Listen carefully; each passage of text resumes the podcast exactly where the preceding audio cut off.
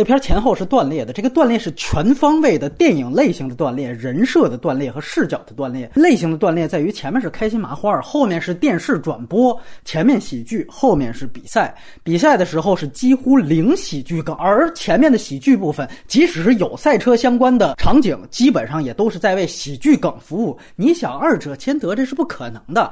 而且有人说这片的喜剧是最好的，哎呦，那除非你是喜欢开心麻花那种，那就是最好的喜剧。分分高低级，我说过很多次，外星人在国民性上铺的梗是讽刺喜剧。周星驰的喜剧段落都是有暗黑色彩的，只有韩寒这个最 low 最没水平。low 的地方在于荤段子的点，什么抱着你老婆都发泄完了，教练你和他媳妇儿一起什么日以继夜。没水平在于几乎所有的编排你都能想到，恐龙那段不顾冒犯连续性剪辑的规则往上一铺的时候，你就知道他他妈肯定是报错了，对吗？就这些东西你都能猜到，这有什么好笑的？人人设的断裂在于这边，你看最后，哎呦，都吹说所谓燃了、哭了，无非就是最后主角好像慷慨赴死一样吗？这个结局不要太多了，随便拎出一个都能对照出这个片子巨大的问题。国外的摔跤手、老爷车，哪怕是在国内已经被过誉的老炮，最后人物结局都是慷慨赴死、悲情英雄、悲情直男。你往回倒推，但是那些片子你全都能发现，电影是花一整部电影的时间来铺垫这个动作的，让一个正常人放下一切直接去。去死，这个没那么容易。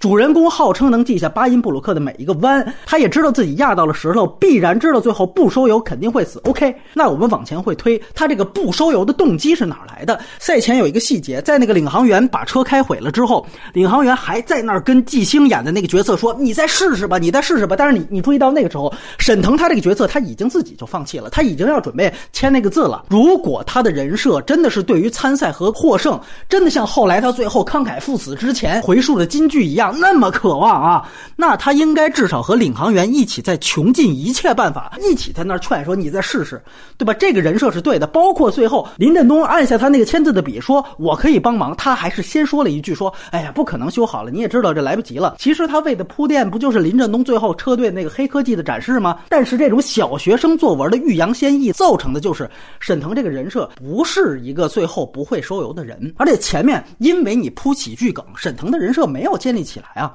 这是更早以前的比赛之前的段落就是这样，整个的集资过程也特别儿戏。你就说《好声音》那个段落，沈腾发现是林振东，因为自尊心就要走，领航员又给劝回来了。没成功之后，领航员又想到腾格尔那儿有一大哥，哎，那你怎么不早点想到这大哥呢？怎么不在沈腾不愿意向竞争对手铁着脸要钱的时候，你就直接说我有个大哥呢？不就是为了铺那么一个啊求赞的喜剧梗吗？而且这种喜剧手法之 low，你像《好声音》这种节目，你想。一想。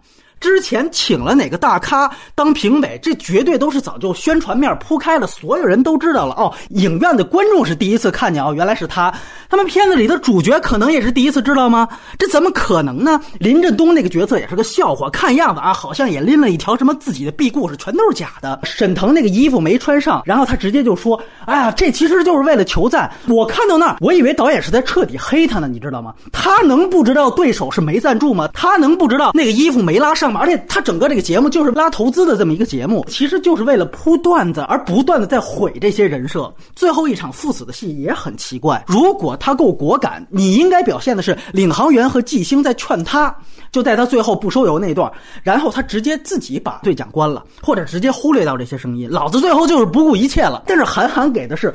他是好像信号不好，特别分裂，好像他想制造一个又是半意外半自杀的这样一个感觉。而且最荒谬的一点啊，沈腾能在压石头之前，他接的是哪场戏呢？是他孩子说：“爸爸加油啊，你还要答应赢我们班那同学他爸呢。”结果沈腾说话：“你放心，那是赛后彩蛋。”结果马上衔接的就是压石头那场戏了。这一段你说他这个连接要是有表意的话，那还挺细思极恐的。首先，那孩子也是个抱养的孩子，没有血缘关系。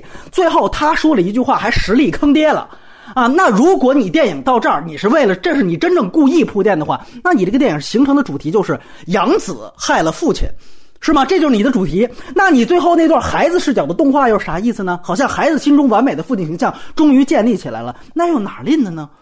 而且前面孩子一直是支持父亲的，还给他念录书数据，没看出家庭拖累事业的主题啊。我们对比一下这个摔跤王，最后你看脱衣舞娘先走了，米基洛克看了看门口，哦，以为我操，你们都没来，好，你们都抛弃我，那好，我今天我要和我的舞台和我的职业融为一体，才有了纵身一跃，这是统一的。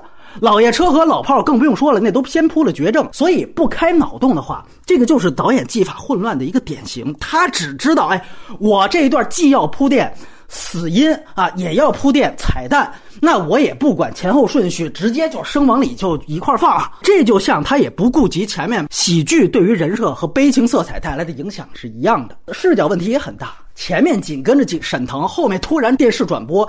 解说是两次乱入，韩寒自己配的那个功能我能明白，他要交代最后主角死亡的路段，但是他位置安排的是有问题的，他非常影响观众对于角色和当时比赛气氛的那样一个移情培养。之前的那次解说那就更甭提了，那就是一个央视体育新闻。如果我作为车迷看的话，我只有一点稍微有点激动，就是我看到前面兵哥出现了，李冰啊，这是我们经常看，哪怕 F 一的话，你能看到的一个很有名的主持人。最后，我对韩寒投身电影之后越来越直奔钞票这个事情也挺有感。慨的，这东西没错。只是大家把韩寒当成了一个什么样的人？公共知识分子是不是？这是一副公知私态的一个人，拍了个电影，一共就三部署名的长片。那你说咱还有啥理由天天骂张艺谋、陈凯歌堕落呢？